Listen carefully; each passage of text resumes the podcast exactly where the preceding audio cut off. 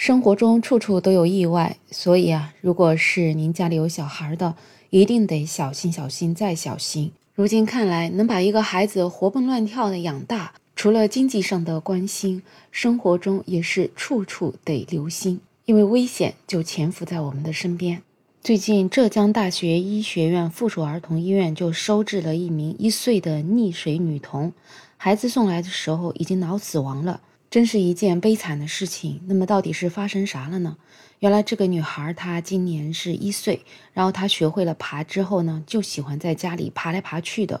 到了夏天，家里呢也是跟平时一样开着空调，可是卧室的空调不知道出了什么故障，就从出风口开始漏水。那空调维修师傅还需要再过几天才能上门。那么小童的爸爸就拿了一个水桶放在床边，先接漏水。结果没想到，当天晚上，这位小女孩她半夜醒来之后，自己爬着爬着就到了床边，一不小心头朝下就掉进了水桶里面。等到爸爸妈妈醒来发现她不见的时候，她已经在水桶里面失去了呼吸。这样一件事情真的很让人伤心啊，特别是她的家长。那么医院里的医生呢，也是说，像这样的小孩每年都会有几例。除了在水桶、水缸，还有在金鱼缸里面淹死的，所以医生也是提醒大家，在日常生活里面，家长呢要加强孩子们的安全教育，对于小小孩呢也要进行精细的看护，严防意外事故发生。所以大家也可以看到，很多意外啊都是由水产生的。其实我关心的一个小儿科医生裴医生，他之前呢也是发了一篇文章。他在这篇文章里面是提到他之前评论过的一个帖子，在那个帖子里面呢，是有人宣传啊，在陕西的一个爸爸，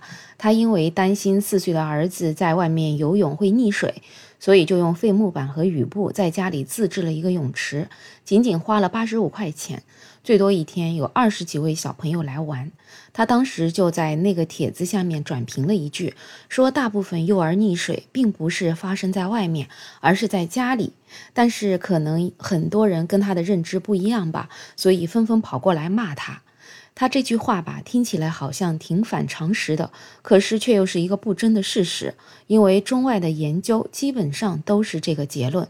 比如说，我国的二零一一年卫生部疾控控制局发布的《伤害干预系列技术指南》里面就写过，一到四岁主要发生在室内脸盆、水缸及浴池；五到九岁的溺亡主要发生在水渠、池塘和水库。而美国儿科学杂志之前的一篇文章中的统计也显示。全美零到四岁的溺水孩子，百分之五十六是发生在游泳池，只有百分之二十六是发生在自然的水体里面的。那么，在他这篇文章里面，他还提到，如果你仔细想一下呢，其实也并不难理解，因为幼儿比较少有机会能够独自外出，偶尔外出也一般是在有大人看护着，所以在外面溺水的机会会更小。而在家里呢，大人往往会觉得比较安全，不一定会时刻看着孩子，又刚刚处于好奇而安全意识也不足的年龄，看到水就可能会想去玩儿。再加上身体小，运动能力也比较弱，一头栽到水盆就可能发生挣扎不出来的情况。所以幼儿溺水更多就是发生在家里，而不是户外。而且呢，大人也会习惯用自己的标准去看待孩子。如果不是看过或者听过这种事情，根本意识不到一桶水甚至一盆水也能把孩子给淹死。有的家庭还出于节约的考虑，用水桶或者脸盆装水备用，然后呢随处摆放，厨房、卫生间也是开放的，最终也可能会酿成悲剧。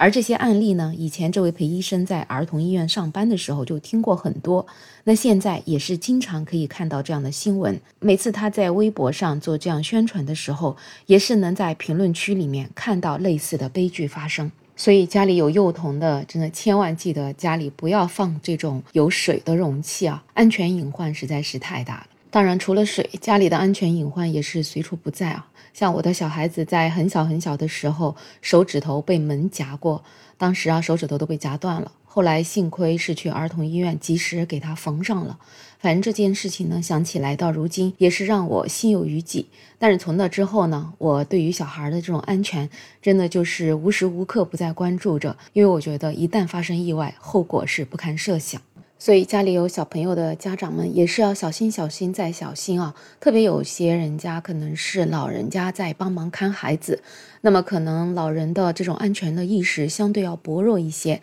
毕竟以前生活条件不好，觉得一个孩子可以随随便便养大，但其实在过去条件不好的时候，发生意外的概率是更大的。只是那个时候网络传播没有像现在这么普及，所以很多意外大家也并不知道。所以不管怎么样，还是希望每一位小朋友都能够健健康康、安安全全的成长。好了，你有任何想法，也可以在评论区留言，也欢迎订阅、点赞、收藏我的专辑。没有想法，我是梅乐，我们下期再见。